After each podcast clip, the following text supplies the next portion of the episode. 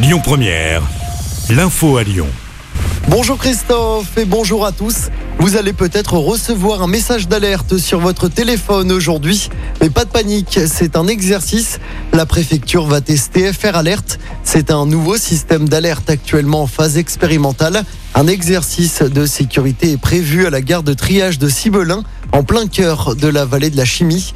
Les habitants des communes de Fézin, Irigny, Saint-Symphorien d'Ozon, Cérézin, Solèze et Vernaison seront concernés par une notification accompagnée d'un signal sonore. Si vous recevez une notification, vous n'avez rien à faire. Un appel à témoins lancé après la disparition d'une adolescente près de Lyon.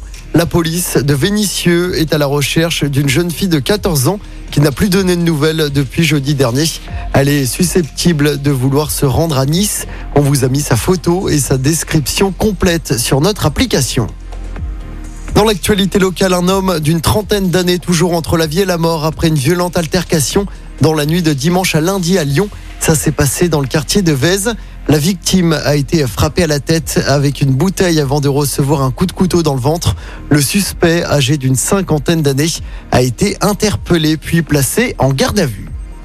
Dans l'actualité également, cette nouvelle mobilisation des soignants des hôpitaux aujourd'hui. Ils continuent de réclamer des hausses de salaire et davantage de personnel. Au moins 50 rassemblements sont prévus en France, notamment à Lyon. Un rassemblement est prévu à 13h devant l'hôpital Lyon-Sud. Les agents de la ville de Lyon sont également en grève aujourd'hui. Un préavis de grève a été déposé par la CGT. Un rassemblement est prévu en début d'après-midi devant l'hôtel de ville de Lyon pour notamment réclamer une prime de 1000 euros dès ce mois de juin pour contrer l'inflation. On passe au sport en basket. L'Asvel s'est qualifié pour la finale du championnat de France.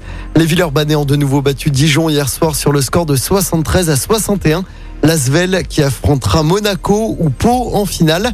Le premier match de cette finale se déroulera le mercredi 15 juin du côté de l'Astrobal.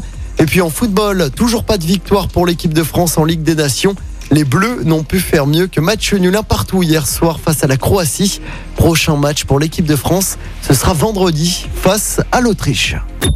Écoutez votre radio Lyon Première en direct sur l'application Lyon Première, lyonpremière.fr et bien sûr à Lyon sur 90.2 FM et en DAB+.